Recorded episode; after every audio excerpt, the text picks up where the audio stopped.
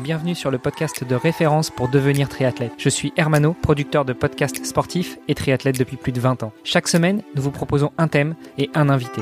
Aujourd'hui, commençons par découvrir ensemble la personne qui va nous accompagner pour quelques jours. Pour participer à nos podcasts, rejoignez notre groupe Facebook, c'est le meilleur moyen d'être tenu informé des invités de la semaine et d'échanger avec nous. Allez, c'est parti, on lance le thème de la semaine avec notre invité.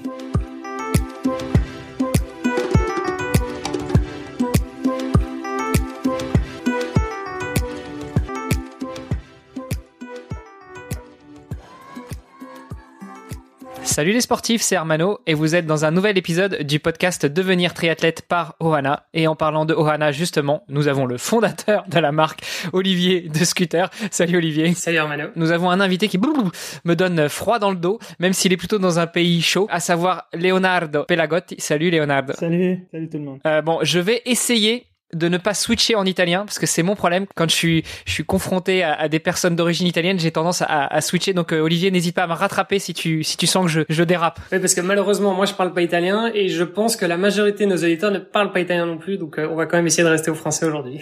On va rester sur un podcast en français. Léonard on a une tradition sur ce podcast euh, c'est de laisser la parole à notre invité pour le premier épisode déjà pour qu'il se présente. Donc on a donné ton nom et ton prénom mais peut-être que tu peux nous en dire plus sur toi. Quel âge as-tu? Qu'est-ce que tu fais dans la vie.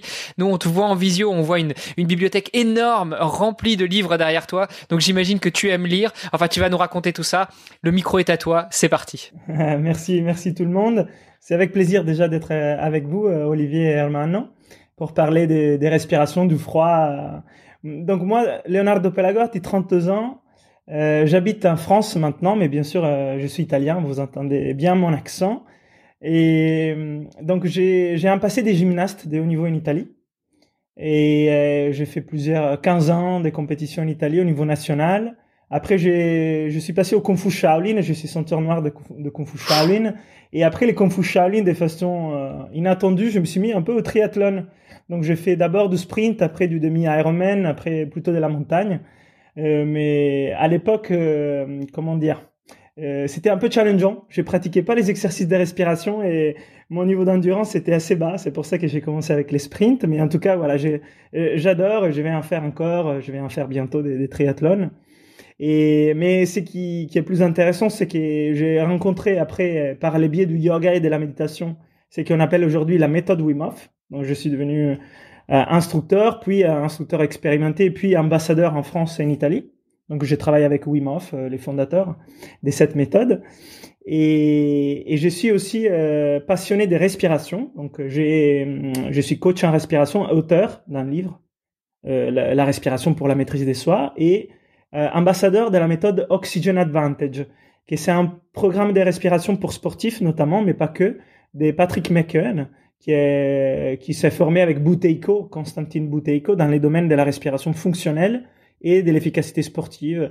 Et, et, dans tout ça, j'ai créé mon projet, mon entreprise qui s'appelle Inspire Potential. Bon, on va revenir sur tout ça, sur la méthode Wim Hof, euh, comment affronter le froid, les techniques de respiration euh, euh pendant pendant la semaine. Mais est-ce que tu on peut revenir peut-être euh, sur toi, sur tes, tes transitions en fait Comment est-ce que tu passes de la gymnastique au kung-fu, au triathlon et puis au yoga? Qu'est-ce qui s'est passé En fait, je, je comprends pourquoi c'est j'ai j'ai eu un, un, coup de froid qui est passé dans le dos. Hein. C'est pas uniquement la méthode Wim Hof, hein. c'est aussi le kung fu Shaolin. Ça.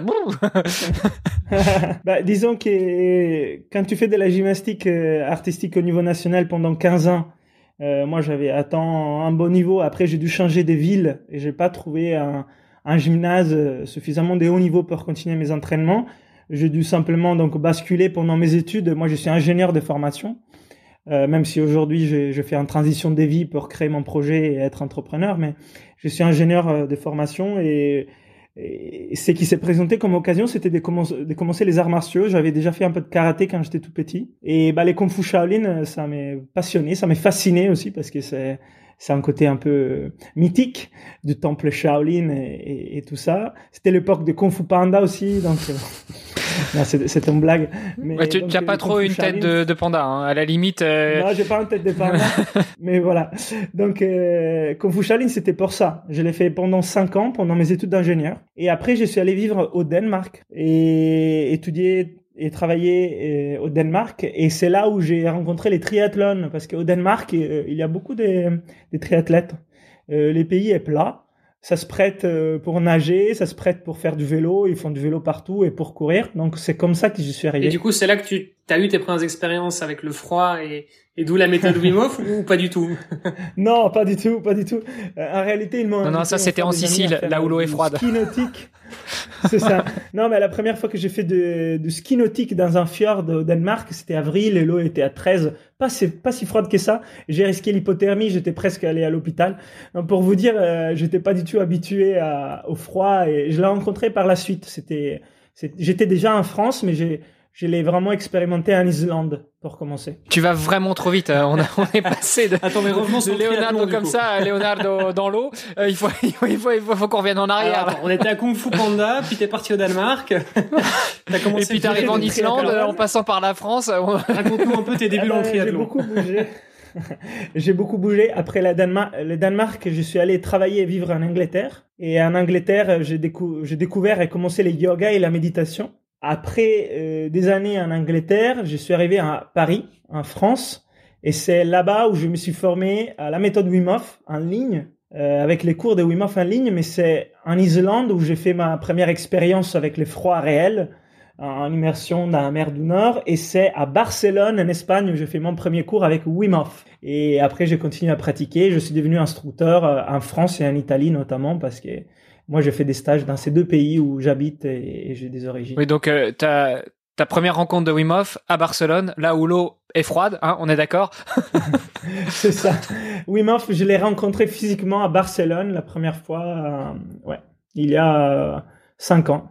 Au plus, je m'en rappelle plus. Et tout ça dans un et tout ça dans un grand gaillard de 32 ans. Donc je comprends pourquoi tu t'entends bien avec Olivier parce que vous avez déjà vécu cinq vies alors que vous êtes des gamins.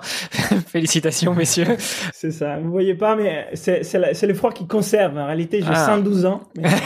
L'âge biologique est 32. Super. Euh, non mais pour pour revenir donc un petit peu plus dans les détails. Donc tu as commencé par la gymnastique euh, que tu as pratiqué à haut niveau pendant une quinzaine d'années, puis pendant tes études d'ingénieur, tu as pratiquer le kung fu Shaolin. D'ailleurs, euh, euh, pourquoi tu précises Shaolin? Parce qu'il y a plusieurs types de kung fu. Le kung fu Shaolin, c'est plutôt japonais? Non, non, c'est chinois du temple Shaolin. C'est un style, une forme de kung fu externe c'est un euh, voilà, art martial externe, Kung Fu Shaolin, celui du temple Shaolin. Ok. Donc c'est celui qui j'ai. Okay. Qui n'est pas le Kung Fu que pratiquait euh, Bruce Lee ou. Non, c'est bah après peut-être lui il a pratiqué à côté, mais c'est pas ce qu'il a créé Bruce Lee les Jet Kundo.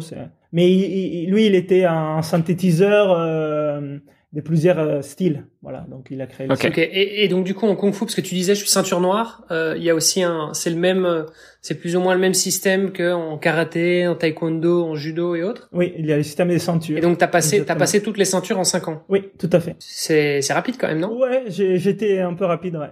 Mais j'avais fait 15 ans de gymnastique artistique, comment te dire, au niveau des maîtrises donc du corps. Euh, pour moi, les kung fu c'était plutôt à comment dire, pour m'amuser, c'était pas un vrai challenge, même si j'ai appris plein de choses, notamment quand tu utilises des épées, des bâtons, euh, ces choses-là, tu, tu, dois maîtriser des zéros. Mais, mais oui, ça m'a aidé à aller un peu plus vite que, que, la, que la normale, qui a plutôt une dizaine d'années. Ouais. Et le kung-fu, oui, parce qu'en général, effectivement, enfin moi, c'est un peu la référence que j'ai. J'ai fait un peu d'arts martiaux quand j'étais euh, quand j'étais jeune et, et, enfin plus jeune en tout cas et, et euh, c'était à peu près une ceinture par an enfin c'est ce que j'avais plus ou moins en tête quoi et puis une fois qu'on arrive au dan je crois que c'est encore ça prend encore un peu plus de temps mais euh, et, et, donc pour revenir sur le kung-fu, il y a, y a des comment ça se passe? Il y a des compétitions, il y a des combats qui aussi ou, ou, pas? Il y a les deux. Il y a il y a des compétitions sur des formes, des qui sont imposées avant avec des mouvements à faire. Euh, il y a une série des, des critères avec armes au sein, armes. Et après il y a des combats, mais mais les combats qu'on faisait nous, au moins c'est que je faisais dans les kung fu Shaolin, c'était des combats euh, des styles. Donc on savait exactement ce qu'on allait faire l'un et l'autre c'est très acrobatique, c'est très spectaculaire, mais l'objectif c'est pas d'atteindre l'autre. D'accord, donc c'est chorégraphié. C'est chorégraphié. Après, il y a aussi des combats possibles. Alors là, par contre, il faut maîtriser les kung fu à un autre niveau parce que c'est c'est pas juste euh, voilà, c'est pas simple de faire du combat du kung fu. C'est il faut maîtriser un très haut niveau. Juste comme ça, la capoeira, t'as essayé, tu, euh, tu l'as en tête parce que après la gymnastique et le kung-fu, je pense que la capoeira c'est un bon mélange, non? Bah c'est marrant parce que moi, moi je suis instructeur de l'animal flow et l'animal flow s'inspire aussi de la capoeira et la capoeira je l'ai fait deux fois pour rigoler dans un workshop, un week-end, un festival et c'est génial, hein, j'adore. effectivement, il y a des liens, mais aujourd'hui, ouais, c'est plutôt l'animal flow que je pratique les mouvements naturels au sol. Je fais plus des combats ou des, des arts martiaux. Même si j'aimerais bien, mais. Waouh, euh, ça, ça fait rêver, ça fait rêver. Euh, bah, écoute, Léonard, merci pour euh, cette présentation. Ce que je propose, c'est qu'on revienne dans l'épisode de demain un petit peu plus en détail sur chaque étape euh, de ta vie. Enfin, on va commencer par l'étape triathlète, et puis après, on s'attardera sur la fin de la semaine justement sur cette partie euh, récupération, respiration, méthode Wim Hof ou pas, et puis quels sont les, les bénéfices que l'on peut en attendre dans notre vie du quotidien et dans notre pratique sportive. À demain. À demain. À demain. Vous avez apprécié nos échanges Alors n'hésitez pas à aller sur Apple Podcast, laisser un commentaire, passer faire un petit tour sur les différents réseaux sociaux, taguer notre invité dont on remet toutes les coordonnées dans les notes de cet épisode et n'hésitez pas à venir faire un petit tour sur notre groupe Facebook, c'est le meilleur moyen d'interagir avec nous et d'en savoir un petit peu plus sur les actualités multisports du moment. Je vous donne rendez-vous demain pour un nouvel épisode. Salut les sportifs